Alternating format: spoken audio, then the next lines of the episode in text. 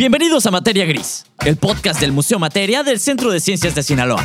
El lugar donde podrás encontrar pláticas informales sobre los temas científicos de interés y del momento, charlas sobre ciencia contemporánea, así como un foro para escuchar y ser escuchado. Invitados especiales, temas relevantes, siempre con tus hosts Ricardo Rubiales y Guillermo Peñarroja. Llegamos hasta tus oídos, como siempre, gracias a Spotify. Síguenos para encontrar el contenido que no sabías que necesitabas y déjanos acompañarte donde quiera que estés. Ponte tus audífonos, pon tus bocinas y sin más, arrancamos. ¿Quieres que empiece con una historia? Digo, para, para ser muy, muy Instagramable. Entonces vamos a hacerlo Story Time con Ricardo. Vamos a hacer story, Story time. Story time, story time.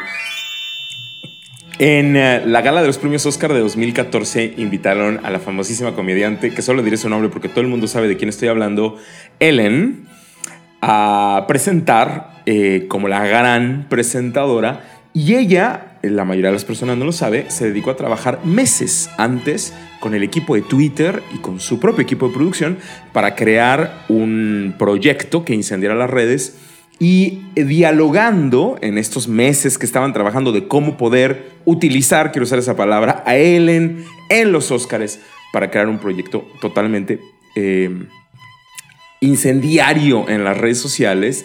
La palabra que salió en las juntas fue la palabra selfie, que fue la palabra más significativa del 2013 y aunque la mayoría de las personas no se acuerdan porque vivimos en un mundo donde de pronto estas memorias se pierden, en aquel momento todavía eh, no todos los celulares tenían cámara. No todos los celulares podían hacer selfies. Algunos sí, muchísimos, pero muchísimos no. Y ahí eh, esta circunstancia del selfie marcaba una relación. Entonces, Ellen vivió una complicación porque la obligaron a usar un Samsung, un teléfono Samsung, eh, y no su iPhone. Le pidieron a Meryl Streep que se sentara en las primeras filas, la, la que estuvo nominada a no sé cuántos Óscares. Y la idea era, Ellen iba a bajar y se iba a tomar una selfie con Meryl Streep. Solamente Ellen y Meryl Streep. Ese era el plan. Original. Todo el equipo de producción estaba enterada. Ella tenía su Samsung en la mano. Empezó la circunstancia. Ella baja y de pronto cuando trata de tomarse la foto, pues como no tiene el bracito largo, es un poco como... eh, ya sabes, no tiene el brazo muy largo, se tiene que parar Bradley Cooper, toma el celular, reúne a las demás personas y entonces un montón de gente sale, ¿no? Desde Angelina Jolie hasta quien ustedes imaginen. Y esa fue la selfie con más retweets hasta hoy en la historia, con 3 millones de retweets. Y que realmente volcó el Internet en aquel año de 2014. En el caso de Instagram tuvimos un ejemplo igual, que es la fotografía de un huevo, literalmente, y que era una protesta para quitarle lugar a una foto de Kathleen Jenner. eh, y hasta el día de hoy tiene Ah. 54 millones de me gusta. Sí, ya me acordé cuál es. sí. Perfecto. Hoy tenemos que hablar, Guillermo, de el paradigma cultural, lo que hablamos la vez anterior, la arqueología de cómo había comenzado el siglo XXI y cómo en este siglo es imposible entender el paradigma tecnológico que sin entender cómo ha derivado en un paradigma cultural. Quiero volver a subrayar esto porque es la, es la, es la situación por la que estamos hablando de cultura contemporánea y es hay una relación intrínseca entre el paradigma cultural y el paradigma tecnológico de hoy hay una vinculación muy fuerte y cada vez será más potente entre la tecnociencia y la cultura. Y en ese contexto, un poco lo que tenemos que hablar hoy es ya no tanto de las genealogías, sino más bien de dónde vivimos y cómo este mundo del retweet de los 3 millones o de los 50 y tantos millones de me gusta determinan mucho cómo hablamos, cómo entendemos y cómo discutimos sobre temas científico-tecnológicos y sobre todos los demás temas, ¿no? De maneras más transversales. Así que con eso podemos hacer el disclaimer de la sesión de hoy. Un disclaimer con una historia bastante largo. Este, no, pero está bien porque justo lo que platicamos en el episodio pasado, ya esto es ya como pudiéramos decir, aterrizando ahora en el mundo contemporáneo. Un par de pláticas después, me dio mucha risa una palabra que usaste para evitar usar la palabra viralidad, que fue poner en llamas el internet. Hace tantos años no he incendiar. escuchado esa, esa expresión. Es una frase de esa época. Yo sé, yo sé, Fue yo como sé. el equipo dijo, ¿qué quieren hacer? Y lo que ellos dijeron fue poner en llamas el Sí. internet. Qué chistoso. Ya no fue, "Ay, vamos a hacer un post viral. Digo, yo entiendo que fue Sí. pre, pues, pero hasta me da risa la expresión. Vamos a poner en llamas el internet. Es De muy hecho, gringa hay- la expresión. Hay un chico youtuber español, que ahora no me acuerdo cómo se llama, que cuando ve la fotografía, un poco también pone su frase, que no es viralidad, sino es otra cosa como española, y todo el mundo habla de eso, pero no usan la palabra viral. Eso, eso me parece que es interesante también para ver cómo los lenguajes han cambiado tanto, ¿no? Pero ahí yo te diría, ¿el lenguaje hace el fenómeno o el fenómeno al lenguaje? Eso es justamente con lo que tenemos que empezar hoy y es con lo que a mí me gustaría discutir contigo el uso polisémico de la palabra viral. Es una, es una metáfora hoy, en este mundo contemporáneo, es una, es una profecía de, de nuestra realidad. Es decir, ¿de dónde viene esta aplicación del uso de lo viral? Porque como ustedes saben, la palabra proviene de un antiguo término latino, en latín, que la palabra virus significaba veneno líquido y con los años eh, fue utilizada siempre en contextos de enfermedades que, o dolencias que tenía una persona y se replicaban en otra. La idea de la réplica era importante, es decir, la, los mismos síntomas y las mismas cosas, y muchos, mucho se daba a esta idea de los mismos venenos, ¿no? Sí. En, eh, entonces, bueno, esto siempre ha sido médicamente en algún momento eh, desde esas miradas, pero ya en el 86 Fred Cohen en su tesis doctoral propone, y quiero citarles a Cohen, eh, el uso de lo viral en un programa de software. Y lo que dice Cohen es un programa que puede infectar a otros programas modificándolos para incluirse, incluso posiblemente convertirse en una versión de sí mismo. Esto es 1986, ¿no? Uy, ok. Y es la primera vez que vamos a ver la palabra de lo viral fuera del contexto biológico aplicado en el tema de software que hoy sabemos que ya es bastante que es común. súper común. Sí. ¿no? Que Matrix lo Eh, llevó a otro lugar también. ¿no? O sea, muy bien.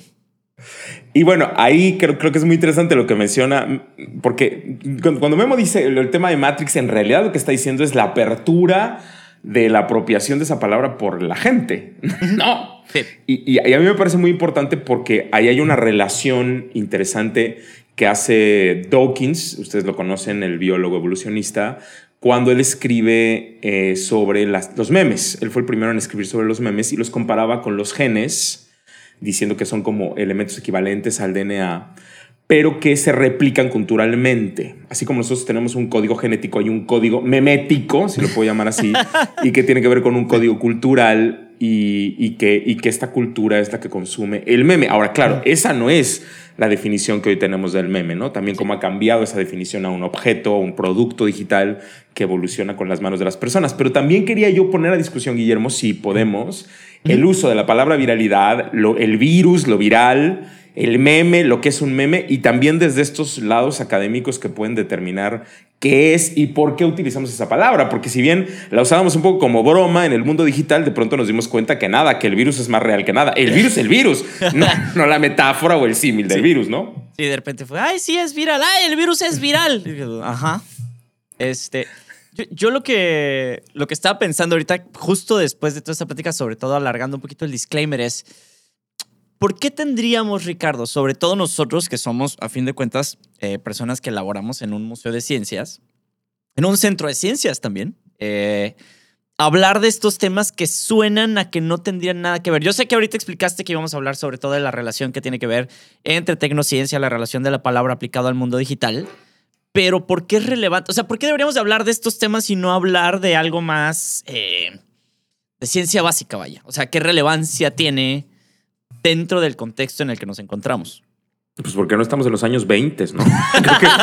creo, que, una cosa importante es entender cómo en la cultura de hoy es donde se comunican las situaciones, ¿no? Y algo que a mí me sorprende, y te voy a poner un caso clave, es eh, hemos aprendido más que nunca, ¿no? Que, que la ciencia y la tecnología no están tan cerca, ni tan a la mano, ni tan en la mente, lo voy a poner así, eh, de las personas como lo está a través de los artefactos y de las soluciones científicas que las personas utilizan todos los días. Es decir, hay como una brecha entre mi comprensión de la ciencia y la tecnología que utilizo todos los días y esa, y esa comprensión y esa relación entre la práctica y lo que entiendo de es, la complicación. Y te voy a poner un caso que me pasó esta semana.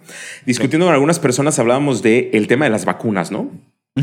Y una frase que me decían era, lo que pasa es que estas son como más experimentales, ¿no? Como que apenas van, Ah. como, que, como que son como medio bebés. Y bueno, en realidad te diría, y esto lo pueden oír en nuestro podcast de vacunas, ¿no, Guillermo? La investigación de, de, de las vacunas Moderna, por lo menos la estructura de Moderna y de Pfizer, tienen 30 años, Guillermo. Eso ya lo hemos discutido muchísimo. Tienen toda una tradición de la investigación de la vacuna para el VIH, tienen toda una serie de elementos digamos, estadísticos y también una serie de pruebas científicas que avalan su trabajo. Pero como lo comentamos la vez pasada, no es real que el ámbito científico siempre esté abierto a la innovación. O sea, la realidad es que cuando la doctora llega y presenta, y yo se los contamos, la primera respuesta de la doctora es no. No vamos a experimentar con nuevas vacunas, ¿no? Hasta que viene una pandemia donde, por las circunstancias, se tiene. Oye, ¿quieres eso, que estabas investigando? Tráemelo, tráemelo, tráemelo, Exactamente. Exactamente. Se tiene que hacer porque la circunstancia nos daba para eso, ¿no? Claro. Pero no, pero no necesariamente quiero decir todo el mundo, la universidades está abierto con los brazos así de vengan, los que no. Pues no necesariamente es así, ¿no? Es una cosa muy lenta que toma mucho tiempo y porque además esas personas me decían, bueno, es que las otras vacunas tardaron 20 años. Ajá. Y también encontramos métodos donde se puede hacer mucho más rápido. Pero no se hacía porque no nos gusta, ¿no? Porque la tradición dice, lo común dice que debe ser. Tardar tiempo. y que toma tiempo. Y bueno, no necesariamente, ¿no? Y en ese sentido, por eso probamos la eficacia y por eso la OMS es tan, tan, tan, tan, tan, eh, digamos, tan específica en repetir una y otra vez que las vacunas que tenemos ahora son tan buenas como las vacunas que tuvimos hace 20 años, ¿no? Porque ese sesgo me encanta. Porque es viejo, es bueno. Like, no, ya. no necesariamente, ¿no? Yo quiero una vacuna como las que hacían antes agarra el virus, debilítalo y después me lo inyectas. Y, me, parece, me parece interesante también esto, porque habla de estas tensiones entre el lenguaje. Yo tuve, le digo, en esta misma conversación que tuve con estas personas que, que fueron en grupo a visitarnos en el museo y que llevan muchos años, ¿eh? 27, un poco medio trabajando en estos temas de ciencia, les es muy complicado mirar y, y dialogar sobre incluso las nuevas cosas que la ciencia produjo. Y yo aquí tengo mm. un caso que les quiero tener con respecto a ciencia y tecnología y es el colaboratorio, ¿no? Este proyecto que ustedes van a encontrar en el registro que hace la UNESCO a las sociedades del conocimiento y que dice que cuando descubrimos el mapa del genoma lo hicimos en un modelo distinto al modelo de investigación común del siglo XX. No fue un señor, un gran científico que se ganó el Nobel y que participó en su laboratorio con su equipo durante 50 años. Esto no fue así. Esto fue un proyecto de muchos laboratorios involucrados, con muchos científicos, con muchos resultados de muchas pruebas de forma horizontal que cambió la manera de hacer investigación. Claro, no quiere decir que todo el mundo investigue así, pero sí existe una manera, un camino distinto que fue el que hizo el mapa del genoma, y que nos hizo entender que había otras posibilidades, que hoy, por supuesto, fue el esquema que ustedes creen, el que utilizaron las nuevas vacunas para desarrollarse, ¿no? Exactamente. No, y ahorita también me daba mucha risa el tema de que dijiste, que, hicimos la broma de, ah, sí, eso que estás investigando, tráemelo. Porque lo mismo sucedió, y específicamente hablando de la pandemia, había una chava que había empezado cuando fue lo del H1N1, la investigación sobre la eficacia de los cubrebocas con eh, micropartículas que eran, en este caso, similares a las del tamaño que tiene el COVID-19, o sea, el SARS-CoV-2. Entonces, eh, la chava de repente con su investigación no llegó a ningún lado, le dieron para atrás, era su tesis doctoral, bla, bla, bla, bla, bla. Y lo que le pasó ahora con la pandemia fue que todo mundo estaba referenciando su estudio para empezar a comprobar la eficacia de, de los cubrebocas. Entonces fue así como de igualito de, ah, esa cosa que estás investigando que dijimos que no servía para nada, sí sirve, tráetela. Mapa del genoma, perfecto, hagamos una vacuna con eso. bueno, en, en, ese contexto, y un poco respondiendo a la pregunta de Guillermo, y ya creo que Guillermo nos ha ayudado un poco a abrir la idea, es no podemos hablar de ciencia y tecnología en el siglo XXI utilizando las herramientas del siglo XX, porque el siglo XX ya murió. Exacto. me da, pena hoy hacer un anuncio tan triste, pero el siglo XX ha pasado, ¿no? Especialmente en cuanto al significado y la construcción de sentido que tenemos con ciertos temas, ¿no? Entonces, no importa que yo tenga 253 libros sobre ciencia básica, si las personas que lo leen no les hace sentido, no lo comprenden y no lo aprenden. Con H, mm. si lo puedo decir, ¿no? ah, ya, ya, ya, con H. Ajá. Sí, yo estaba todavía me quedé pensando. Eh". Discúlpame, la gramática no es mi fuerte. Este, pero Ricardo, hablando ahorita específicamente de ese cruce de lo básico, ¿no? Eh, voy a jugar un poco abogado del diablo porque han sido pensamientos que en algún momento hubieran pasado por mi cabeza. Que es, ahorita específicamente lo que decías de los libros, está bien, hablan de ciencia básica, pero alguien te argumentaría que entonces lo que necesitamos es poder crear esos puentes o realizar ese andamiaje de entre lo básico al mundo contemporáneo y ese conocimiento previo que por supuesto sirve, ¿no? Yo creo que, yo creo que ahí habrá dos respuestas interesantes y una tiene que ver con esta mirada hiperreduccionista, ¿no? Tener que empezar siempre desde... Ahí. Desde, los, desde los pedazos más pequeños, sin tratar de posibilitar la complejidad, ¿no? En un mundo en el cual estamos rodeados de complejidad. Entonces a mí también me habla de no, del no conocimiento del otro, ¿no? Del que va a leer.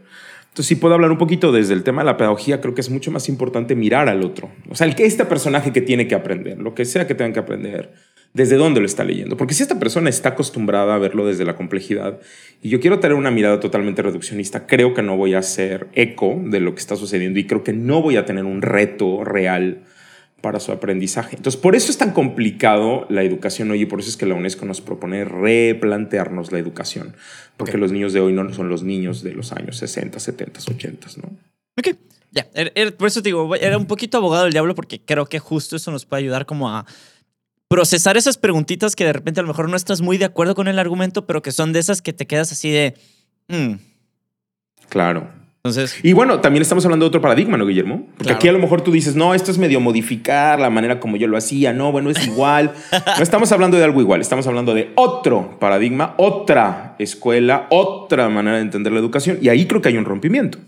Si no hay un rompimiento, no sirve, ¿no? O sea, si, si esto se trata de hacer prórrogas o poner parches a lo que yo hacía antes, pues no es, no es un nuevo paradigma, ¿no? Es, es, digamos, es hacer, pero cuando tú dices voy a replantear algo de una manera totalmente nueva, bueno, pues ahí implica ya un rompimiento con lo que se venía haciendo, ¿no? Y tratar de ver cómo utilizo eso que se viene haciendo, que era lo realmente esencial y cómo lo tengo que traducir y replanteármelo de otra manera. La ciencia básica nunca va a dejar de existir. Eso te iba a decir, es que es como tomas esa información, ¿no? Claro, pero las formas, los modelos, las estrategias, eso tiene que cambiar, ¿no?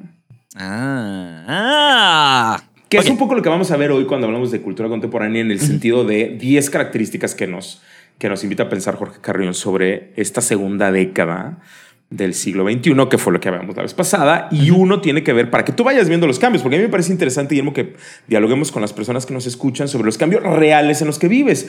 Y una pregunta que yo les voy a estar haciendo todo el tiempo es, ¿cómo piensas hacer las mismas cosas que hacías en los ochentas en este mundo?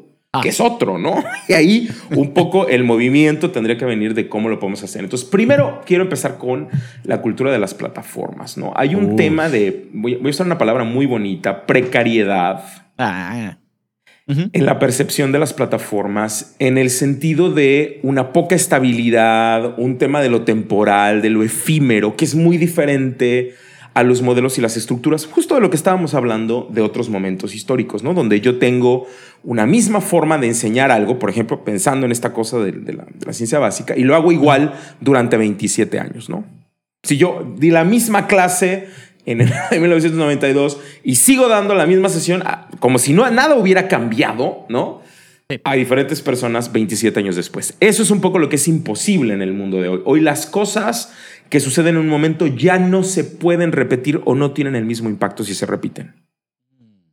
Y ese es un tema fundamental de precariedad en el cual todo el mundo contemporáneo está una vez repensando si no. Y aquí otra vez yo diría, no es que esté o de acuerdo o no, estoy presentando una realidad social en la cual tenemos que pensarlo como diseñadores de contenidos, ¿no? Guillermo es decir, como alguien que está produciendo algo y que lo tiene que pensar. Y les cuento una historia de YouTube con respecto para que vean los contrastes, ¿no? MTV comenzó en el siglo XXI, porque antes solamente hacía videos musicales, solamente los proponía, pero se aventó en el riesgo de crear la primera cantidad de series de la vida cotidiana de algunos artistas o no artistas. Claro. Y era como filmar su vida, ¿no? Era un poco como la extensión del Big Brother. Mi tío pero Exactamente, pero legitimado por MTV. Y esto convirtió, y es muy importante que, más o menos podamos ir, ir, ir, siguiéndome en esta historia, convirtió que las personas podían convertirse en muy famosas sin necesariamente ser actores, actrices, tener una película, comprar una canción, cantar, ni nada. ¿no? Es decir, simplemente porque tenías una cámara, automáticamente podrías volverte una persona muy famosa. Mira, es tan parecido a la realidad. y tenemos dos casos fundamentales de aquella época que hoy ya son muchos, de mucho más edad. Dos chicas importantísimas, Kim Kardashian y Paris Hilton, que en aquel momento eran muy jóvenes y que fueron de las primeras en participar en esto y que incluso tenían un programa, Guillermo no se acordar porque yo creo que era muy pequeño, pero había un, programa donde ellas trataban de trabajar para saber qué significaría ganar el dinero para vivir el tipo de vida que ellas vivían, ¿no? Ay, cosita. sí, me tocó, o sea, sí, sí, sí es viejo el programa, pero no tanto. O sea, o sea, no, más bien, no estoy tan joven como crees. Sí me tocó, sí, sí me tocó. Kim Kardashian tiene 190 millones de seguidores en Instagram, Paris tiene unos 17 eh, y, y la relación de las dos en estos en este tiempo ha sido muy fuerte en el sentido del cambio radical de los temas económicos, ¿no? Porque si bien en un principio, cuando, cuando hay, una entrevista muy interesante que le hacen a Kim Kardashian sobre el principio de los proyectos, ella reflexionaba mucho sobre el beneficio económico inmediato y pensaba mucho en la televisión. Decías que en la tele, cuando te invitan a un programa, pues te pagan por adelantado, ¿no? Y a mí en las redes sociales no me pagan nada de la misma forma. Es decir, había como un cambio en otros términos donde hoy la Kardashian puede cobrar hasta un millón de dólares por llevar una prenda o mencionar una marca en un post y esto es totalmente distinto a cómo se hacían los programas de televisión y cómo trabajaban las actrices, en el sentido de los términos económicos.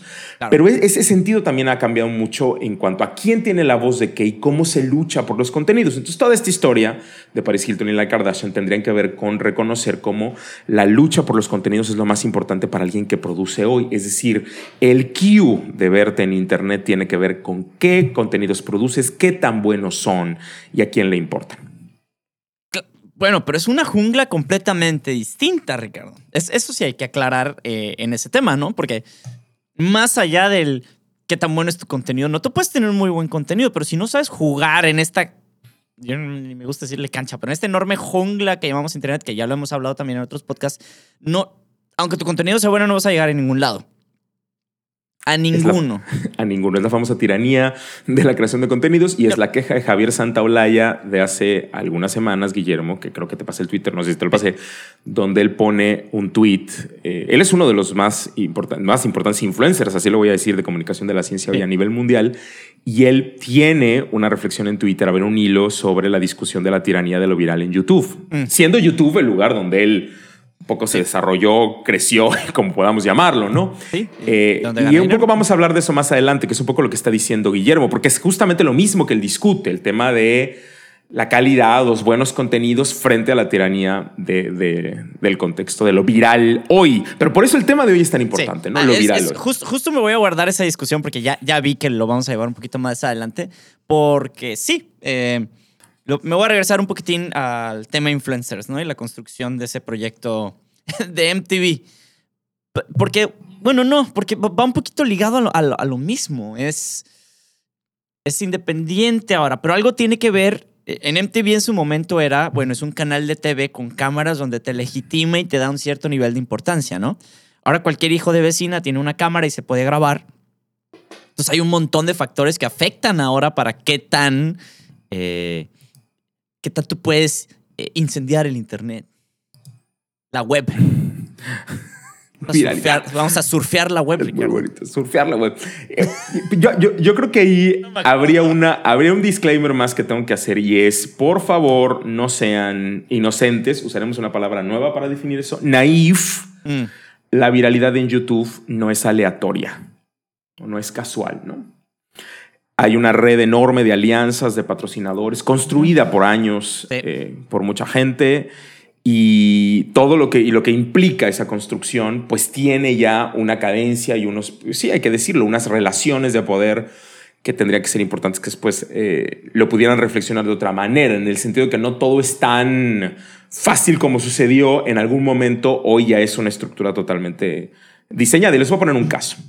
Tenemos el caso en Twitter de una cuenta eh, a nombre de Carlos Slim, que no sabemos si es de Carlos Slim o no. Pondremos que sí. Nunca ha hecho un Twitter en su vida, es decir, nunca ha publicado nada, pero ya por el hecho de llamarse Carlos Slim tiene alrededor de unos 350 mil seguidores. Lo cual implica que en el momento que él haga un tweet, tiene la garantía de un buen nivel de alcance. Algo que, es decir, nadie se despierta, Guillermo, con una cuenta de 350 mil seguidores. si, las de, si las de 2 mil seguidores las venden, Ricardo. Bueno, pues imagínense una detención también solo por un nombre. Y, ese tipo de, discusiones que, me parece que son importantes son las que van a encontrar en un texto de investigación eh, que se llama, si ustedes lo quieren buscar, que se llama Memecracia. es un texto interesantísimo de una escritora española eh, que habla de los virales que nos gobiernan. Y habla un poco sobre esta idea de un análisis más crítico de la estructura de estas redes de poder. Y bueno, por supuesto, el, el texto de Frederick Martel de Smart, de la investigación de Internet eh, de hace algunos años. Es justamente cuando empezaba la segunda década que me parece que es interesante. El Papa Francisco, Ah. yo, perdónenme que lo mencione, Ay, pero necesito hablar de él un momento hablando de Carlos Slim, las- que es el Papa Francisco tiene su cuenta en Twitter. Me encanta la relación. Hablando Sí, de Carlos sí, sí. Slim, el Papa Francisco Sí, el Papa Francisco tiene su cuenta en Twitter también con Sí. 50 millones de seguidores. tiene Instagram también. por. Y tiene Instagram también. Eh, ahora, es interesante que en su cuenta él sigue solo a ocho personas, que es el mismo en diferentes idiomas, ¿no? Oye, oye, pero le da like a, a- a- a mujeres en, en bikini. ¿Sí viste ese escándalo, no? Sí, sí, sí. Chan, chan, chan, chan. Digo, no es por problematizar. Discúlpenme, no es culpa del Papa Francisco, pero ahí está el Internet. El Internet, pues, ni modo, lo hizo. Se le fue. Él cree que la gente no se entera. Ahora, es interesante el por qué, ¿no? Eh, Ah, bueno, no, no me sé por llama qué la le dio atención- like a las mujeres en bikini. Claro, claro. Eh, eh, pero, por un lado, pero por otro lado también me gustaría pensar por qué la Iglesia Católica tiene un Twitter y por qué tiene un Instagram. O sea, ¿cuál- ¿cuáles son las relaciones que quiere proponer y de qué manera se presenta con esto y de qué forma quiere actualizarse o no en este sentido, ¿no? Es- eso- Canal... eso- Es un canal directo con Dios. Ah, perdón. Em, es O sea, es interesante pensarlo en el sentido del por qué este tema de, de la importancia de la cultura de la plataforma. Es- es- Déjenme es- decirlo de esa es manera. muy la obvio, cultura Ricardo. de la plataforma. Pero creo Sí. que más bien yo te la pondría al revés. Si no te es tan obvia la respuesta, estamos muy anquilosados en ese tema, ¿no? ¿Cuántos museos crees que tienen Twitter? En porcentaje en el mundo. Ay, no, me- no me hagas eso. Bueno. Ay, Ricardo. Bueno, bueno. O sea, un poco lo pongo al revés también, Sí. digo, para, para poder mover cuántas escuelas creen ustedes que tienen Twitter y se mueven en el Twitter, cuántas deciden hacerlo, a lo mejor, digamos, en esta cultura dicen, no lo voy a hacer como un acto de protesta, ¿no? En Sí, el sentido les voy a de- demostrar que no Les necesito voy a demostrar que no lo necesito, ¿no? O lo voy a usar cuando yo quiera en mis propios términos, Mm. que también es otra manera como social de hacerlo. O voy a permanecer callado una década porque es mi estrategia de no salir hasta que tenga XXXX. Mm. Es decir, cada quien tiene sus propias estrategias, pero de que hay muchas personas que se sienten fuera de esta cultura de plataformas es cierto. A mí, a mí lo que me llama la atención es que la Iglesia Católica, que podría ser la primera en decir, yo no estoy de acuerdo en la cultura de plataformas, ¿no? Del diablo. Es la que se inserta en la cultura de plataformas, ¿no? Entonces, ah, e- eso es un poco lo que quería poner en la mesa también para Sí. discutir las posturas distintas de cada uno y de otro y por qué, ¿no? Pero cómo la cultura de plataformas está en todos lados, Guillermo, es un poco el tema. Sí, ahora, ¿no? Ah, ah, Ahora, pero, pero, me, exactamente. pero me encanta porque yo creo que algo que pasó es que el, blink, eh, el brinco fue tan rápido que no hubo... Es, es como cuando estás en shock y no puedes ni moverte. Así, o sea, fue brinco, internet, YouTube, eh, viralidad. eh, vamos a entrar en Facebook y, y de repente fue Facebook, pero ya hay Instagram, ya hay Twitter, ya hay WhatsApp, ya hay WhatsApp Business, este, ya Y hay, hay Facebook TikTok. Business y TikTok y, y Vine y Muévete y Hazle. No terminaban de abrir una cuando ya estaban en 30 y no entienden. Es un fenómeno que nos comió a muchos. Por eso es precario. Por eso está la palabra precariedad. Porque tiene que ver con efímero, ¿no? Con cosas Sí. que pronto están y de pronto se van. Pero esa rapidez también te implica un cambio social impresionante en cuanto al tema de los contenidos, ¿no? Y ahí es donde nuestros contenidos y nuestra, digamos, esto que yo hago de la misma forma durante 30 años ya no funciona, ¿no? Ah, no y- ahora. Y, y en esa eh, precariedad, Ricardo, es justo. Va, va ligada a una falta de habilidad. O sea, la precariedad no es solo en el contenido, es en la habilidad. Porque tendrías que, hablando de la ciencia básica, de lo que decíamos hace ratito, tener la habilidad de agarrar esa- ese mismo bloque de conocimiento y traducirlo para los lenguajes de las diferentes plataformas que van surgiendo. Claro. Y eso es muy... Pagan por eso, o sea, a eso voy. Pagan por eso. Ese, ese es un... Es, es- ¿Cómo se llama? En inglés se llama marketable skill. Entonces, no, no, no cualquier hijo de vecina te lo hace, pero requiere eh, estabilidad, ¿no? Por eso la gente que dice, ay, sí, es que es bien fácil hacer un post. No, no. A ver, escribe, como un TikTok. A ver, escríbelo tú. A ver, prográmalo. A ver, haz que llegue a más gente. Es todo un ecosistema que se construyó allí, acá. Y a que a cada rato les mueven, Ricardo.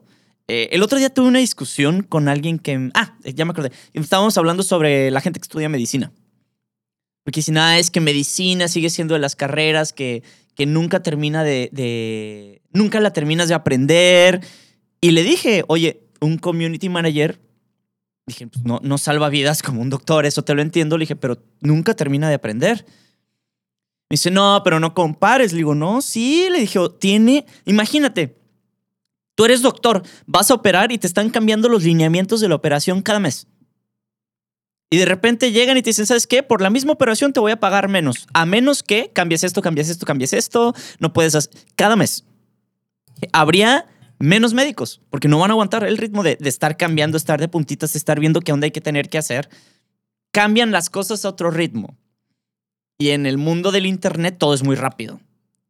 Yo sé qué vas a decir, por eso la precariedad, yo sé, pero es justo ese tema de habilidades contemporáneas que discuten y, mueven de muchos lugares a esas eh, no contemporáneas, vamos a decirlo así, para no decirles antiguas. Y es por eso que Jorge Carrión hace una diferencia entre el cambio de siglo, ¿no? En esta manera como de pensamiento y un poco lo que él decía, ¿se acuerdan? Es lo que dice Guillermo es cómo tiene que ver con una manera de pensar sobre el mundo y sobre, yo, sobre mí mismo, ¿no? Y sobre la sociedad y sobre lo que estamos. Por eso es que las cosas de antes ya no funcionan, no sé, es muy obvio, ¿no? Porque estoy en otro momento. Bueno, a lo mejor tú dices, bueno, a partir de ahora en el siglo XXI, pues la gente tiene que tener estas habilidades de rapidez, de flexibilidad, de pensamiento, de cambio, ¿no? Algo que antes no era valorado de esa manera, o no tenía valor siquiera. Ay, Ricardo. Voy a buscar información. Sí, ok, perfecto. Si yo estuviera anquilosado, te diría, ah, bueno, déjame ir a buscarlo en mi enciclopedia. Ya no existen. ya no los venden.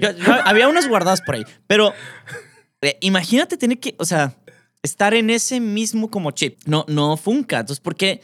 Pero ahí muchos me dirán, ay, no, Guillermo, pero obvio, pues es una enciclopedia, ahora pues está Google. Esa misma estructura de pensamiento de hay herramientas que mejoran y sirven de otra manera tendría que ser aplicado a todo, hablando específicamente de museos incluso, ¿no?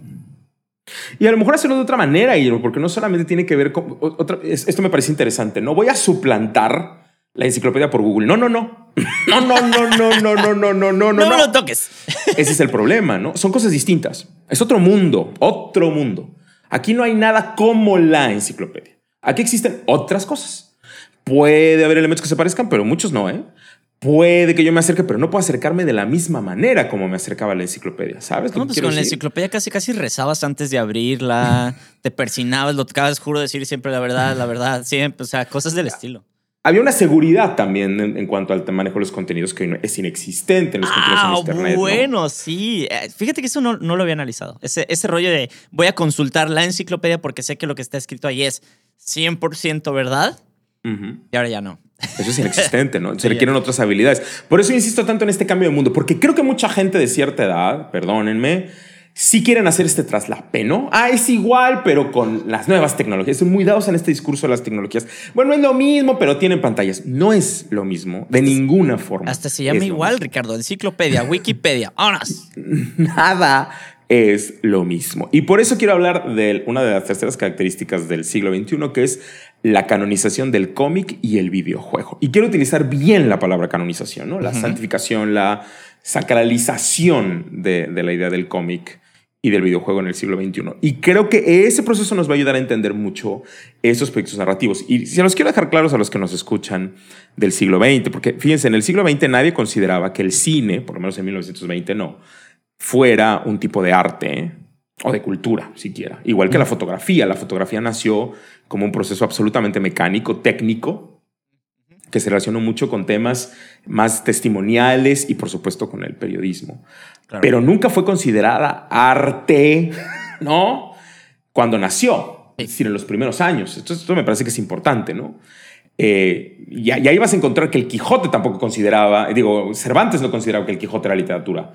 Él mismo lo escribe así, ¿no? Que los impresionistas no se consideraban como pintores, que no era pintura lo que ellos hacían y que Van Gogh nunca vendió un cuadro en su vida, el pobre hombre. Es decir, es importante pensar que en el tema más de historiografía del arte, pero también de cultura, los lenguajes propios del siglo XX, y aquí quiero ser claro, la foto, el radio, el cine, el cómic, no fueron considerados como elementos canónicos de la estética, de mm. los lenguajes, de las maneras, hasta el siglo XXI con el nacimiento de Internet.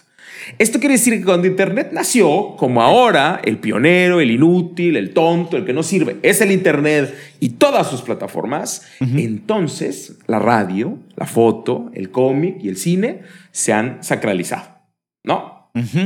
Ah. Entonces, eh, eh, me parece interesante que discutamos esto. Pregunta. Primer, primer punto a problematizar.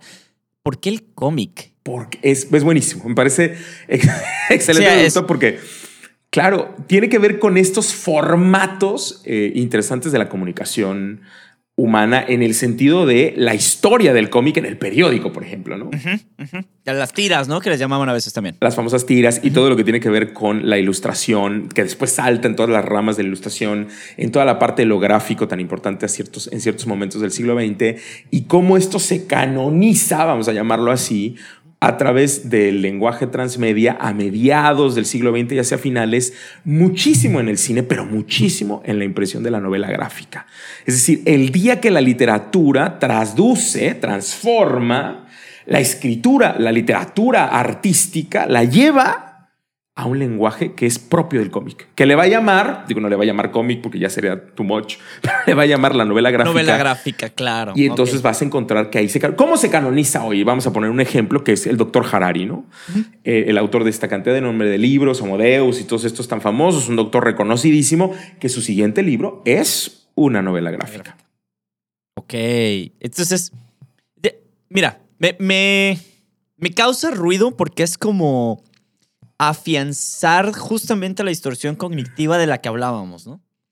De cómo estas regresiones tienden a ser, ah, bueno, porque es lo mejor, eh, porque lo viejo era lo mejor, porque ahí vamos otra vez. El cómic no es un proyecto nuevo, que ahora toma otro formato y otro peso derivado del contexto actual, ¿no? Por eso te decía, por eso mi pregunta fue como muy específica sobre el cómic. El radio Pero- para mí es más lógico. Ahora, Guillermo, es lo mismo, en un sentido alguien te puede decir, es un poco lo mismo, pero estaríamos hablando de este tema de la memoria que es tan importante y también de los modelos estéticos, es decir, este modelo de lo que utilizamos en cuanto a la expresión de la comunicación que nos sirve y nos construye. Entonces, entendemos que el podcast canonizó la radio y la radionovela, ¿no? Sí. Que en un momento se piensa y se utiliza de una manera y que se desplaza. Entonces el podcast mira, vamos a ponerlo así, al radio y a la radionovela y a la expresión del radio y la radionovela como un lugar, ¿no? Como una posibilidad anterior que tiene mucha crítica de diálogo por este lenguaje que se está construyendo. Es un poco lo mismo que pasa con el cómic y lo van a ver también con eh, mucho con el internet y la televisión. ¿Sabes? O sea, mucho en esta relación en cuando la televisión era lo- la basura, vamos a verlo de esa manera, hoy la basura de YouTube, Fíjense lo que estoy diciendo, La va a canonizar aquella basura de antes, un poco en ese sentido vintage también, vintage también recuperándola, dialogando con ella, entendiendo los formatos, las ideas, y me parece interesante esas, esas canonizaciones en el sentido de los lenguajes estéticos, no tanto que, esté, que sean muy buenos o muy malos, más bien hoy son parte de nuestra memoria y de alguna manera nos hacen reflexionar sobre lo que estamos haciendo. el podcast no se puede entender si no se entiende el radio. Ah, pero ojo, por, por ejemplo, ahorita, ahorita que estabas mencionando el tema de, la- de- de canonizar sobre todo la televisión y el proyecto, ¿no? El proyecto de la televisión ya no es el mismo. Ya no pero, existe. ah, pero, no, exacto, exacto. Pero lo que hizo fue, hab- hablando específicamente de eso, lle- llegó YouTube para poder canonizar el tema de la, de la televisión, ¿no? Existe cantidad enorme de porquería de contenido, pero enorme, porque cualquier hijo de vecino puede agarrar una cámara ahora, grabarse y subirlo a YouTube. Y hay cosas muy exageradamente tontas y contenido basura, si lo podemos llamar de esa manera, en, este rollo de, pues no te aporta nada. No, nada, ni siquiera risa tal vez, ¿no? Gente a seda, sin carisma, sin motivo alguno de grabar algo que está abarcando memoria ahí en un servidor. ¿Por qué? Porque tienen derecho, es una plataforma pública. Justamente esa bola de contenido lo que hizo fue, bueno, tal vez la tele no tiene tanta porquería, pero forzó a que los proyectos de televisión ahora son proyectos de muchísimo dinero, Ricardo. Muchísimo. O sea, series. Ahorita están grabando que no es específicamente para televisión, pero es de HBO o es de Amazon. Ya no recuerdo, fíjate, ahí les puedo estar dando un bloque de información chueco, pero, pero, pero. El proyecto de serie de televisión que más caro está costando es uno del Señor de los Anillos. Y es un proyecto para televisión, es un proyecto de serie. Entonces, hace que todos los proyectos, Game of Thrones, entre ellos, por ejemplo, tenga unas cantidades enormes de presupuesto para producción para un proyecto de televisión. Porque no lo quiero montar en Internet. Quiero que el Internet sea una plataforma de distribución, pero no el proyecto central. Por eso es canónico. Tú- Ajá. justo No, lo que pero- estás diciendo, Guillermo, pero- es explicándonos el por qué. Pues sí, pero ya no, puedo hacer, ya no puedo hacer Jeopardy en la tele. Me explico. Ya no puedo hacer atinar al precio. No, se canonizó. Ajá. Regresamos. Se hizo la ópera. No sé si lo estoy explicando. No, se, se- pues, se hizo la ópera. Se construyó en otra, en otro formato, en otra, en una, en una relación totalmente diferente, ¿no? Es hacer televisión hoy. Es estar a otro nivel. No, sé si me estoy explicando. sí, sí. Cuando en aquel momento hacer televisión era otra cosa. Fíjense cómo estamos hablando de diferentes ya niveles, ¿no? Y tiene que ver con los lenguajes. Porque hacer cómic hoy, o hacer manga hoy, o entenderle del storyboard, también es hacer otra cosa. Sí. Sí. Sí. Y, y la cantidad de competencia es exagerada. Enorme. Claro, claro. Dejando el proyecto de la televisión y de, la- y- y de YouTube. Radio, que, que es el más lógico, no es el más sencillo. Porque nunca fue tan fácil producir algo para radio. ¿No? Llegaron a vender estas estaciones móviles y tú puedes hacer tu propia estación, pero tiene un alcance local. Ahora es muy complicado que seas un host de radio. ¿Por qué? Porque ¿por qué debería escucharte a ti en un aparato que cuesta dinero y que implica una serie de gastos operativos sobre el chuchito que agarró el micrófono en su casa, se grabó con el... Es más, ni siquiera agarró un micrófono, se grabó con el celular, lo subió a Spotify y dijo, es mi podcast. Escúchame. Y ya.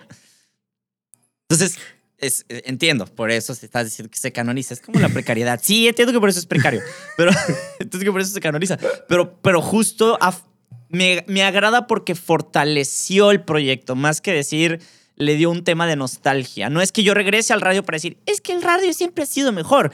Hizo que el producto, hablando específicamente de lo que hablamos al episodio pasado, de productos culturales, fuera más fuerte y de mejor calidad.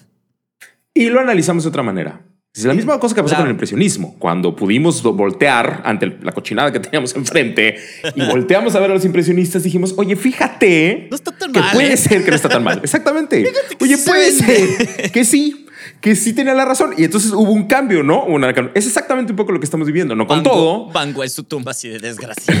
porque algunas cosas no van a sobrevivir a pesar de esta canonización, pero digamos, en ese proceso sí es interesante esta lucha o más bien cómo esto se posiciona en otro lugar, ¿no? Mm, Y ese es el tema de... Y quiero mencionar algo de lo que Guillermo decía del cómic, con una tesis doctoral en física que se presentó en un formato cómic con una idea muy potente que ahora está, siendo bastante común, que es el ensayo visual.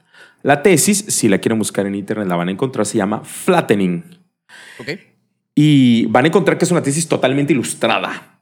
Es un libro, total, como una novela gráfica, pero digamos la, la- la forma como debemos mencionarlo es el ensayo visual. Y es un libro totalmente académico, con todas las restricciones académicas que requiere, pero en una versión doctoral eh, increíble, ¿no? Eh, un poco para seguir hablando de estos lenguajes, ¿no? Yo, yo regreso a esta idea del lenguaje, ¿no? Ok. ¿Ok? Me- me- sí. Este, tengo dos, dos cosas. Podemos, bueno, puedo preguntarte cuál es la- el cuarto tema de nuestro amiguito o, específicamente hablando del lenguaje, empezar a desmenuzar el tema de la viralidad. Podemos empezar el, el tema de la habilidad, pero yo no quería empezar sin cerrar con el videojuego. Ok. Oh, me lo brinqué. Perdón. Porque, claro, claro, porque nosotros nos quedamos ahí, ¿te acuerdan? Sí. Estábamos en el cómic y queríamos hablar un momento del videojuego. Sí. Entonces, la, la canonización del videojuego es radical en, en el Internet porque, es- bueno, voy a citar un momento a Alejandro Barico y les recomiendo mucho varios textos de, de, de Barico en cuanto hacen análisis del mundo contemporáneo y la cultura, son de los que estamos dialogando, y él tiene un análisis sociológico muy fuerte del videojuego y su relación con el storytelling, ¿no? Mm, y es que si en algún momento histórico las formas del storytelling se entendían como una manera de entretenimiento, como una forma de mantener la atención del espectador, e incluso se comprendían como una mirada muy menor, voy a llamarlo así, ¿no? Muy menor de, de lo que se debía utilizar eh, en ciertos proyectos de comunicación específicamente. Si tú tenías un ensayo, si estabas en la radio, si es esto, eso, podrías mencionar historias, pero no era tan, ¿no? Era un poco Sí. más popular. Hoy en día no hay proyecto en Internet que no se construya a partir del storytelling. Es el diseño aerodinámico para que un objeto digital circule por la red. Sin storytelling, estás muerto. Narrar en el siglo XXI es pensarse en Internet y el lenguaje primigenio que es el storytelling nació en los videojuegos. como lo conocemos hoy. Y, entonces ese, ese proceso, digamos, estas maneras de, de, escribir y las formas de narrar, me parece muy importante porque ahí es donde podemos entender de dónde se canonizó el proyecto de los videojuegos y qué importancia tiene. Y aquí yo te quiero decir, si no conoces muy bien las posibilidades, los alcances, las estructuras de todo lo que es el videojuego, difícilmente entenderás cómo se construyen las narrativas en Internet hoy. Es decir, la infraestructura, ¿no? Como el andamiaje, como la tramoya de todo lo que podemos hacer o no en Internet como contenido. Así que es muy importante que yo les cuente que todo contenido en Internet tiene elementos muy claves de storytelling, y que esto llegó a la literatura de maneras radicales. Entonces hay un libro, si ustedes lo quieren buscar está muy bien, de Mark Danielewski, que es La Casa de las Hojas, que es un texto que rompe con el género de la novela en el sentido de este sentido de Internet, fragmentario, extraño, eh, roto, ¿no? Eh, muy, muy interesante. Incluso Jorge Carrión, de los que hemos estado estudiando y casi todo lo trabajamos de él, su último libro que se llama justamente eh, Lo Viral, justo de lo que estamos hablando hoy, es un diario, un diario falso un poco, de, el, eh, de, la pandemia y es interesante el formato, porque no es un ensayo como antes lo entendíamos, tampoco es un diario per se. Y entonces estos elementos de desarrollo de contenidos implican, si tú quieres vender algo en Internet, aquí le vamos a preguntar a Guillermo, tienes que encontrar alguna leyenda, algún eslogan, alguna frase, alguna cosa que haga que este objeto cultural digital vuele. Por eso es que las fake news parece que están pensadas para Internet, porque apelan a la emoción, al inmediato, claro, al meme, ¿no? Porque apelan a esto, a la lectura inmediata a la narración, a la historia, a lo emocional, a lo humano. Y eso es, en muchos sentidos, el videojuego. Te, preguntaría yo algo rápido, Ricardo. ¿Quién crees que tenga más éxito en el mundo del Internet? ¿Un gamer? O bueno, no, no un gamer, porque el gamer puede no entender estos elementos eh, literarios y de storytelling tan a profundidad, ¿no? Más bien los goza. Y los entiende hasta cierto punto. Ajá. Pero, y, claro, y monetiza con ellos, ¿no? Pero un desarrollador de videojuegos específicamente gente que, que esté involucrada en el proceso de, o alguien muy de literatura. Yo creo que si puede ser un desarrollo de videojuegos que conozca literatura va a ser un éxito. la combinación de los dos. La combinación de los dos. No, pues hay escritores y los escritores de, de, historias de los videojuegos son hijos de su madre. Porque todo, todo el desarrollo de lo que estás viviendo, por ejemplo, hay, hay una discusión que no quiero abundar mucho aquí porque no, no, no es tanto el tema. Eh, en los videojuegos porque dicen los gamers que muchos de los videojuegos ahora parecen películas en donde más bien al revés tú interactúas muy poco. Es el caso de un juego muy famoso que se llama The Last of Us, que tiene una historia muy buena, pero son demasiadas escenas. Es muy cinematográfico. Mm. Poca jugabilidad. Entonces, y hay mucha gente que dice que ese es el futuro de los videojuegos, que un buen videojuego tiene que tener una buena historia, y es esa discusión eterna entre los gamers, ¿no? Pero. Aunque ha ganado muchos premios, ¿no? The Last of Us. Sí, sí, ha ganado muchos premios. No es de mis juegos favoritos porque efectivamente cuando juego un videojuego, no quiero ver una película, quiero jugar un juego. Quiero jugar la historia, quiero poder tener injerencia en la toma de decisiones y demás. Pero esa es una postura muy personal en qué busco yo en un videojuego y qué considero yo bueno o no. Tiene una buena historia, sí, me encanta la historia, pero sí, háganlo una película. o sea, ahí, ahí me gustaría The Last of Us. Este, pero es justo esas, son esas discusiones, ¿no? no bueno, hay muchos videojuegos que son películas, Esto ya te lo ganaron, ya lo hicieron. No, pero Ahora, no, no, no hagas el producto, porque las películas de videojuegos son unas cosas, disculpa. Este, son, son unas cosas, son, son cuando un productor o un director dice, quiero hacer una película de videojuegos, inmediatamente todas las casas productoras dicen, no. Por eso no hay tan, porque históricamente volteas para atrás y desde Mario Bros. todas las películas de videojuegos son un asco. Pocas, por ejemplo, ahora Mortal Kombat, la nueva. Eh, órale, chida.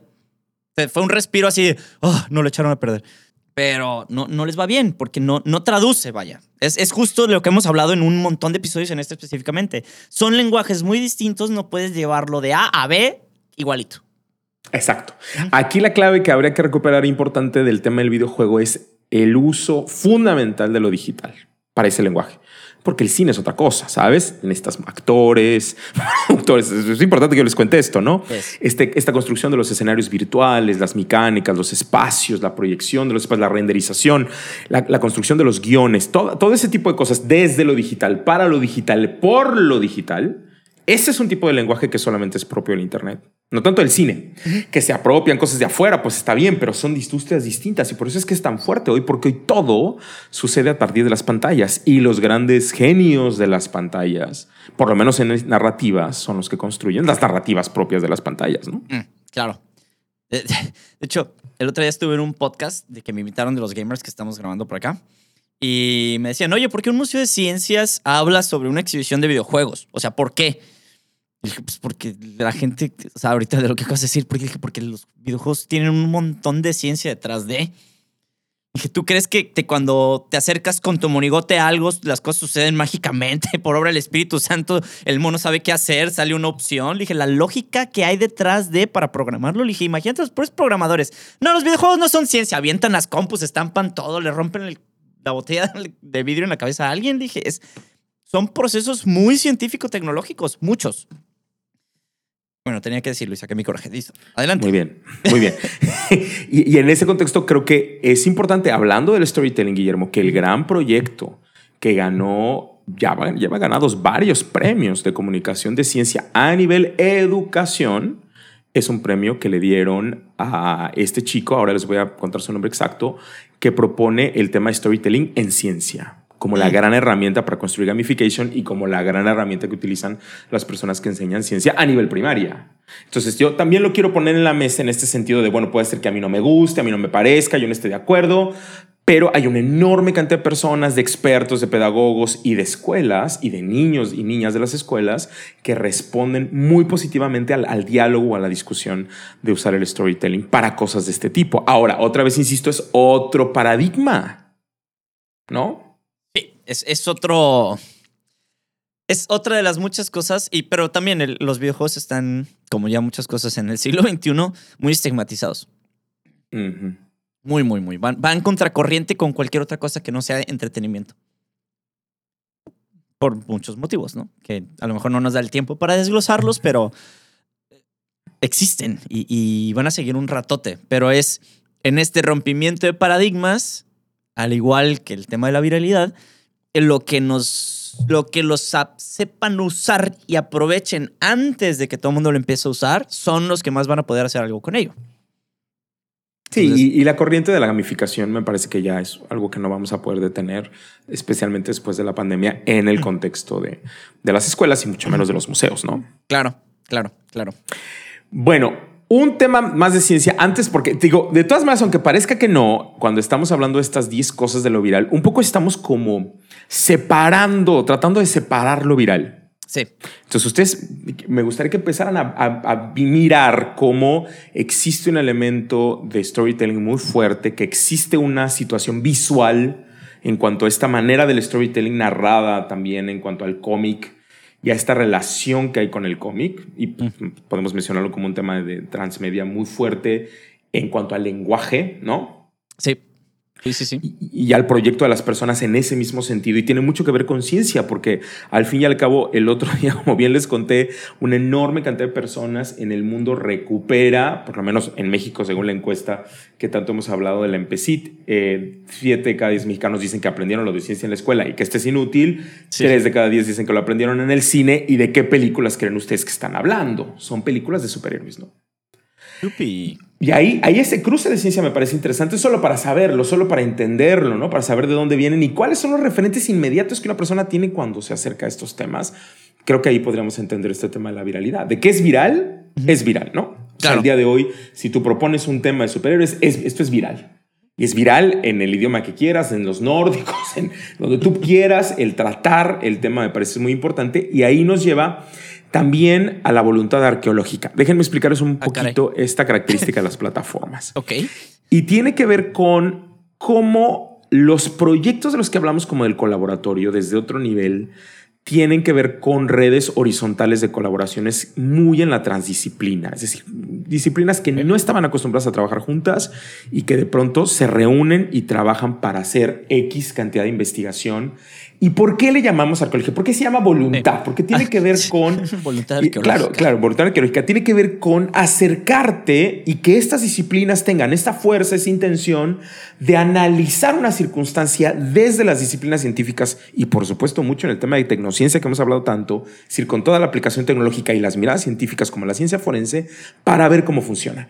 Y ahí tengo un ejemplo que pueden buscar en internet que se llama Forensic Architecture. Y es un grupo de periodistas, eh, científicos forenses, eh, muchos médicos, muchos analistas, donde hacen un ejercicio entre tecnología contemporánea, pero mucho en la inspiración de la arqueología. Y les voy a contar cómo funciona. Digamos que hubo un evento en Chile de una protesta y hubo X cantidad de muertos, ¿no? Y existen las cámaras de seguridad de la calle, y existen algunos drones, y existen algunos videos que tomaron personas, algunos videos que tomaron otras personas. Y estos cuatro lo que hacen es que reúnen todo ese material gráfico, visual. Las cámaras de, los, de las videocámaras, las cámaras de la calle, las cámaras de las personas. Y todo este material videográfico construye, lo construyen en una historia, es decir, lo que pasó. Y luego reúnen todos los testimonios de las personas y arman cosas y de pronto te dan una mirada mucho más global de lo que tú sueles ver por fragmentos. Y entonces lo arman en estos como, como micro videos donde vas viendo todas las escenas por horas y vas viendo cómo van pasando las cosas. Y esa, perdónenme, es una labor arqueológica. Pero es una mirada totalmente tecnológica, totalmente distinta, totalmente arquitectónica, en ese sentido del espacio, por supuesto. Y hablan de cosas muy potentes. Por ejemplo, vieron esta explosión en Beirut y analizan todos los videos que encontraron en la red de, la explosión en Beirut, los reúnen, los acomodan, te presentan desde diferentes perspectivas, señalan qué camión entró, qué camión salió, cuál creen que llevaba, dónde pudo ser, quiénes entraron. Es un tema como de investigación, pero desde un lugar totalmente distinto. Esto no se había visto y otra vez regresó, tiene que ver con los lenguajes propios del Internet. Del Internet. Ok. ¿No? Sí, sí, pero sí, sí, seguimos bien. Eso está muy bien. Y luego vamos a irnos a la ciencia ficción como una mirada del realismo contemporáneo. Es decir, ya no hablamos de ciencia ficción, sino hablamos del hoy, ¿no? Un poco como borrar aquello de, que fuera algo que no pudiera pasar y hablamos de lo que puede pasar. Esto es Black Mirror, ya lo discutimos muchísimo, pero son las narrativas de lo real. Y aquí un poco yo quiero regresar al tema de los contenidos de ciencia y tecnología, ¿no? Y como cuando yo hablo de ciencia básica, siempre hablo de hombres del siglo XIX, burgueses, ¿no? Que vivieron en, en una época, ¿no? Y siempre hablo de en 1853, ¿no? y esa lejanía. ¿no? Esa lejanía me implica no entender qué es la ciencia hoy y cómo se vive hoy. Y estas narrativas reales son muy difíciles, ¿no? Son muy complicadas de traerlas a la mesa, porque lo otro me da una comodidad maravillosa, ¿no? Yo no me meto en discusiones, yo automáticamente lo y no tengo por qué explicar lo que pasa hoy, las preguntas no existen. Y a mí me parece que es muy importante hablar de estas narrativas de lo real, ¿no? Y ahí mucho trabajamos con estos ensayos que han sido un éxito y muchos los programas importantes de comunicación de la ciencia hoy están relacionados con estas narrativas del hoy. Y aquí yo estoy pensando en el último libro de, Daniel, de, de Diego Golombek, el parrillero científico, ¿no? Que es cómo hacer una, una parrillada, como, no sé cómo le dicen en, Culiacán, ahora Guillermo nos va a ayudar. Una carnita asada. La carnita asada científica y un poco el análisis desde lo cotidiano. A lo mejor a ti te puede parecer que nos estás escuchando, hay algo, algo, algo banal, algo que no vale la pena, algo... Eso, esas narrativas de lo real son las cosas más fuertes que tenemos ahora y como muestra tenemos al doctor Harari, tenemos todas las películas y series que se están haciendo de no ficción. Yo estoy impresionado, se lo comenté en la vez pasada Guillermo y se los comento ahora con respecto a la cultura contemporánea. Todas las series históricas que se dan de cosas que se supone que pasaron, Guillermo, donde la ficción es mínima y donde el tema es traer las cosas. Es, es importante que ustedes entiendan. La ficción ya no existe. es decir, hablar de los seres inventados es irreal. Ahora, ahora hablamos de lo que ya pasó, de la historia real. Esta es una historia real, basada en una historia real. ¿Ves? ¿no? Siglo XXI canonizó las series viejitas, Ricardo. Sin alguna. De, históricas, perdón. Y todo el tema del documental, Guillermo, ha cruzado una línea en la cual de pronto todo es una suerte en un sentido como del, paradigma de lo documental, ¿no? Lo documental como la crónica narrada en primera persona, mm. en estas ideas donde siempre trabajamos a partir de ahí. Y creo que es muy importante mencionar este tema del, del formato del documental y cómo la industria, digamos, la industria de la comunicación, de los grandes proyectos de comunicación del documental, hoy se vuelven importantísimos porque ya no sabes muy bien si es un documental o es una película, ¿no? Ah, claro. Sí, porque el lenguaje y el formato en los que se graban son... Y las herramientas, ¿no? Con las que se graban, no en el sentido estricto de la tecnología, sino literarias, se pudiera decir. Eh, son muy similares. Y esa, esa característica me parece que nos ayuda como a entender también otra vez el tema de los lenguajes y saber dónde estamos, ¿no? Cómo presento yo los contenidos, cómo presento los lenguajes, de qué manera reflexiono en esos lenguajes en mi vida y lo que yo veo, ¿no? Todo el tiempo, en las pantallas y en Internet. Y un poco ahí creo que hay esta relación de los diálogos donde entiendo que hay como dos niveles de cultura. Y aquí quisiera ser claro, ¿no? No vamos a llegar a ningún lado si los formatos de nuestros lenguajes no son los formatos que utilizan las personas con las que dialogamos. Es como si hablamos dos idiomas diferentes, ¿no? Claro. Si yo hablo un idioma y el otro habla otro y no nos entendemos, olvídate. Pues no nos vamos a entender. Y esa es un poco la problemática que tenemos ahora, ¿no? No quiere decir, esto me parece que también es interesante decirlo para finalizar, Guillermo, no quiere decir que no tengamos que ser críticos a eso, pero me parece que sí tenemos que entenderlo para poder hacer una aproximación crítica. Pero, pero justamente esa es como yo creo que una de las discusiones, ¿no? Porque mucha gente te alegaría, Ricardo, el hecho de, oye, pero hay que hacerlo al revés, o sea, si estás bien, no porque, no porque la mayoría hable el lenguaje que habla, quiere decir que sea el correcto. Ese pudiera ser un argumento, ¿no? ¿Dónde está el punto medio entre no voy a decir bajarte a tu nivel porque no es la expresión adecuada, sino dónde encuentras ese punto medio entre esto es lo que, entre comillas, debería ser y esto es lo que el Vox Populi hace, o dice, o habla, o se comunica. Y aquí estamos discutiendo, por supuesto, las maneras de pensar de la famosísima divulgación de la ciencia, que siempre cree que hay alguien menor, alguien ah, estúpido, alguien abajo, alguien que no sabe nada, ¿no? Y yo creo que allí estamos hablando de otro modelo, otra insisto, de otro paradigma, ¿no? Sí. Yo creo que no podemos decir que el lenguaje es bueno o malo. O sea, una discusión ontológica de qué mm. lenguaje es mejor o qué lenguaje es peor. Creo que es el lenguaje. Y punto. Y tiene que ver con comprensión, ¿no? Y a, mí me parece importante mencionar estas cosas también para desestructurar ideas, ¿no? O sea, cuando hablo de lenguaje, hablo de la manera como las personas se comunican. Claro. Si no entiendo solamente el ejercicio de la comunicación y me pongo a juzgar si ese lenguaje es correcto, es incorrecto, si la señora que habla está bien o está mal, ya entré en otra discusión, pero no lo uso para comunicar. Y creo que aquí el fin es cómo comunicamos y cómo hablamos. Y creo que ahí el tema del lenguaje es importante. Podemos deconstruir el lenguaje, podemos recuperar palabras y hacerlo de otra manera, podemos reformularlo y podemos criticarlo y podemos armar estructuras para dialogar sobre cómo ese lenguaje funciona y traer los temas a partir, pero ahí necesitamos una comunicación. Porque si de entrada lo que yo es decir, tú no sabes hablar o no entiendes lo que yo digo, aprende a cómo yo hablo, creo que ese es el problema. Nunca hubiera existido el Internet.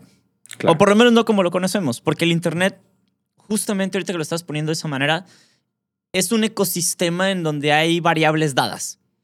Y una de ellas es estos, eh, este lenguaje, ¿no?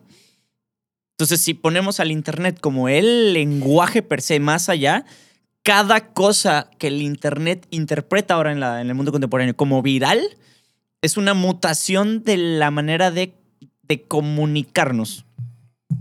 El meme eh, los videos, los Vines, las plataformas, todas son derivadas del mismo tema, que es el lenguaje del Internet. Entonces también podría ser como otra manera de verlo, más allá de es que el lenguaje es el correcto o no es el correcto. Es el lenguaje que hay y la estrategia de comunicación es la que tendrías que tú adaptar al lenguaje que ya está dado. O más bien, si quieres estar en Internet, Guillermo, pues hay que entender ese lenguaje. Exacto. Y ahí buscas las herramientas que a ti te funcionen para poder comunicar eh, lo que quieres hacer. Sí, correcto. Es válido ser críticos a ese lenguaje, es válido proponer otras miradas, sí, pero hay que hablar ese lenguaje para ser críticos del lenguaje. Claro, entenderlo, no hablarlo desde el... sí. Sí, desde la incomprensión absoluta, ¿no? De, de, cómo significa y cómo construimos. Y también yo ahí creo que es importante reconocer y pensar otra vez en los modelos de, digamos, de, de ser sentido de las personas cuando nos encontramos con la información y cómo esto cambia socioculturalmente, ¿no? Cómo esto va cambiando con el tiempo. Y, aunque, y si yo viajara con Guillermo ahora a 1920, a México, nuestra manera de hablar y la manera de hablar de otras personas automáticamente causarían un rechazo entre unos y otros. ¿eh? Y no habría no todas las cosas las vamos a entender de la misma manera. No todo nos va a hacer el mismo sentido y hay muchos protocolos sociales que no entenderíamos, ¿no? En este también, estos ejercicios me parece que son interesantes también para irlos pensando claramente cómo nos acercamos o no a las medidas de ciertas personas, ¿no? Ahora, este contexto también tiene sus, sus problemáticas que hay que afrontar y abrazar, ¿no? Mm. Y, que, y, discutir de otra manera, ¿no?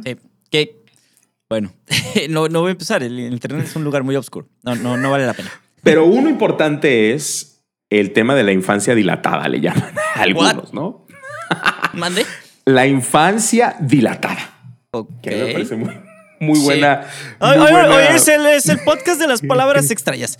Ah, ok. Bueno, es el podcast más poético en un sentido también, ¿no? Es, es- es una cosa muy poética, ¿no? Dilatado quiere decir que es muy grande, ¿no? Que, es, que es extenso, que, que es muy vasto, ¿no? Y sin duda, la cultura de las plataformas es una cultura donde la infancia se extiende, ¿no? Estos modelos de lo que debe ser un adulto y cómo el adulto no debería de bailar, jugar, reírse, hacer chales, jugar videojuegos. Eso que el adulto no debe hacer en el internet está totalmente diluido, ¿no? Claro. Es por eso que me siento tan joven. Mm. Y quiero, y quiero insistir en ese tema también porque de pronto hay ciertos, ciertas temáticas que queremos discutir y que ante la infancia dilatada pues se deconstruyen, ¿no? Especialmente en estos temas tan protocolarios, saben un poco de lo que estoy hablando, que en el contexto del Internet un poco están deconstruidos. Y podemos ser muy críticos a, esa, a, ese, a ese, a ese tema de la infancia dilatada, pero me parece que es, eh, como dirán algunos sociólogos, algo que no va a morir hoy y que me parece que es determinante especialmente de la generación millennial, ¿no? La generación millennial será adolescente aunque tenga 50 años. O sea, no vamos a tener. Pues está bien, porque no vamos a tener crisis de la mediana edad, fíjate. Eso es, eso es muy positivo. O allá de los noventas, así de, ay, me empiezo a sentir viejo. Y eso, eso me parece que es interesante repensarlo una vez más, ¿no? En el tema también de la cultura y de la construcción, y yo estaba citando un poco a esos sociólogos que analizan las generaciones, ya saben, pero digamos, mirándolo de manera real, creo que la idea del lenguaje y, la propuesta de lo, de lo adulto y lo no adulto, Guillermo, también está en mucha discusión hoy sobre lo que se exige, me explico, y lo que no se pide. Otra vez regreso al contexto del Internet en cuanto a ese lenguaje y ese mundo, ¿no? Y creo que es muy viral, déjenme poner esto así, entre sea más infantil y más childhood y más, ¿no? Y más bromista y menos. Hay un lugar muy delicado en el cual no sabes si esto es una broma o si es de verdad o si es no. Es, es muy infantil un poco, si lo puedo decir de esa manera. Pero es que lo, lo- lo interesante del Internet es que te diré, te diré que sí por fines de la conversación, pero al mismo tiempo no. So- son lenguajes muy intricados en este rollo de... De primera mano, si tú lo lees sin el conocimiento, puede parecerte poco formal, nada serio, eh, chusco, eh, intencionalmente chistoso, pero los mensajes que van detrás de, o no, no de primer ojo, son los fuertes, ¿no? Porque es igual, otra vez, gente que entiende bien la- la estrategia de comunicación y los lenguajes que requiere el Internet para que ese mensaje que va detrás de lo primero que tú ves llegue. Es este rollo de los clickbaits, es este rollo de las bromas que no son bromas, es este rollo de problematizar un tema igual también, bueno, eso es clickbait también, para que tú puedas entrar a leer el artículo y captes lo que es. Burlarse de un tema cuando en realidad se está haciendo con un sesgo, ¿no? Para que leas, consumas el contenido, sea de calidad o no, o, bueno, así le llaman, ¿no? Este, pero es, es, es justo este entendimiento del lenguaje. Bueno, y ahí eh, justamente Guillermo nos está, en un sentido, dando razón en cuanto a que este juego, ¿no? Sí. Infantil, porque, Sí. porque así lo vamos a poner, tiene un segundo nivel. Por eso es esta cosa dilatada, ¿no? Porque de fuera todo pareciera que es un juego. Aunque de fondo existen estructuras muy radicales y muy potentes, y ahí es donde entran temas como la cultura de la cancelación y demás. Pero esas son las paradojas interesantes cuando analizas la cultura del Internet, porque es en el mismo lugar, ¿no? Me, me explico. Es el mismo territorio, donde en un lugar están las miles de fotos de gatitos, que siempre va a ganar sobre cualquier otra imagen, y en el otro lugar está la cultura de la cancelación, ¿no? Y son las mismas personas las que comparten o no. Pero eso es lo que me parece interesante en este análisis de la, de la cultura y de las plataformas en cuanto al tema de la infancia. Porque eso en otro momento histórico, mis amigos y amigas, era imposible pensar. ¿no? Que la misma persona que comparte el gatito, eso, eso es lo que estoy hablando, ¿no? Públicamente. Y, y es un poco lo que me parece que es importante. Mira, Bueno. es, es otro tema, es otro Es otro tema. es pero otro no, no, no, pero el, el anonimato que te proporciona el Internet, esta protección, este firewall, si queremos hablar en términos eh, tecnológicos, que te brinda el hecho de poder hacerlo desde la comodidad del, virtual, también abre esta posibilidad de vivir de una manera en la que no lo hubieras podido hacer en su momento por los estigmas sociales, vamos. Bueno, pues una vez más nos apoyas en el Entonces, contexto de que, bueno, teníamos una generación de gente reprimida, Ricardo. ¿Qué es esto? bueno, y, y bueno, y los, mil- y los millennials aprovecharon y dijeron, ya no más, ni un día llevando, más. Pero usted lo está echando a perder. así. Ni un día más, dijeron los millennials, hasta que se acabó. Y bueno, si tienes este ejercicio para, las, para los seres humanos, lo que hacen es una cosa increíblemente infantil porque les gusta este juego doble. Eso me parece que es interesante. Ahora, ahí vamos a ir a una parte más complicada que tiene que ver con los retos globales, ¿no? Ok y que serían como muchos de, las, de los relatos del Internet hoy son totalmente globales y que es muy difícil no ser global en el contexto del siglo XXI, ¿no? Es decir, estamos muy cerca del tema del espacio del mundo como algo muy abarcable, muy narrable eh, y desde este mismo símbolo de, otra vez poético de Google Earth, como permitiéndote ser dueño del mundo ir a lo que quieras, llegar a lo que quieras. Y con todos estos instagrameros y youtuberos que van de viaje a todos lados, implica una cultura del mundo, una cultura como muy global, que cada vez se vuelve más específica, ¿no? Y cuando, digamos, este, este proyecto de Google de traducir inmediatamente, ¿te acuerdas? Las páginas implicará una apertura distinta al sentido que tenemos de la información hoy y como la conocemos hoy, y que eso haría un mundo global totalmente diferente también en Internet. No sé si estamos preparados para eso y preparadas. Otra vez hablando desde el tema de la comunicación, de, nuestros temas, pero creo que sí es importante pensarlo en cómo la cultura de las plataformas produce sus propios, propias producciones culturales. Entonces, fíjense cómo revisando todo esto, hemos visto elementos fundamentales que tienen que ver con lo viral. Y a lo mejor este tema de lo global es, puede ser que lo que tú estás haciendo viral no sea viral aquí, pero resulta que fue viral en...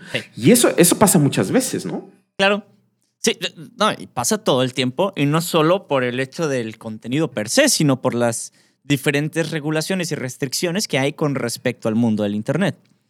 Porque no puedes pensar en el Internet como la gran burbuja, sino como el planeta. Por hacer analogías muy sosas, ¿no? Cada, país tiene, pues cada país tiene su pedacito de internet. y se regula de maneras muy distintas. Entonces, se entiende, no es viral aquí, bueno, ese contenido no funciona acá. Bueno, es porque los alcances también están restringidos desde los algoritmos. Entonces, vas para otro lado. ¿Qué es lo que vamos a hablar ahora de la tiranía del algoritmo? Ahora tengo una pregunta para Guillermo. Y así es justamente como jamás sabremos la pregunta. No, nos vemos en el siguiente episodio de esta serie que estamos realizando de cultura contemporánea y ahora específicamente hablando del tema de la viralidad. Entonces, no se lo pierdan. Seguramente se llamará La tiranía del algoritmo o tiranía algorítmica y nos vemos en el siguiente episodio de su podcast de ciencia favorito, Materia Gris.